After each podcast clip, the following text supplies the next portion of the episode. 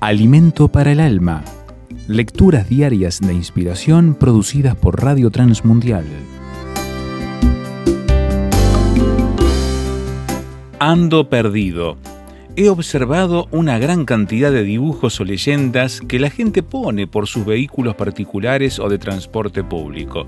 Entre ellos, literalmente hay de todo.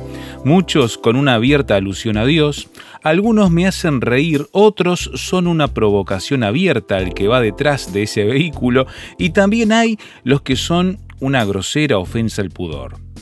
Pero el otro día vi uno que me hizo pensar mucho.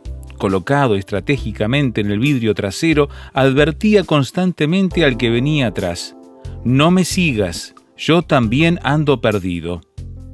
Después de sonreír acerca de la ocurrencia del dueño de ese vehículo, pensé que posiblemente él no esté consciente de la gran verdad que ha expresado acerca de sí mismo.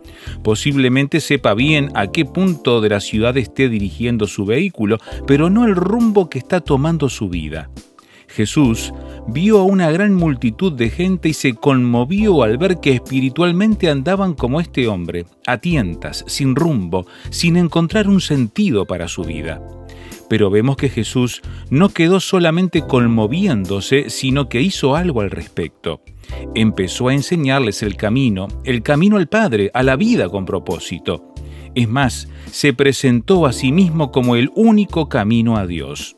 Si usted se identifica con el hombre que se declara perdido, diríjase al que es el camino, la verdad y la vida, porque no hay otra forma de llegar al destino. Si usted ya encontró el camino, comparta la compasión de Cristo y diga con su vida, si anda perdido, sígame, yo sí sé el camino.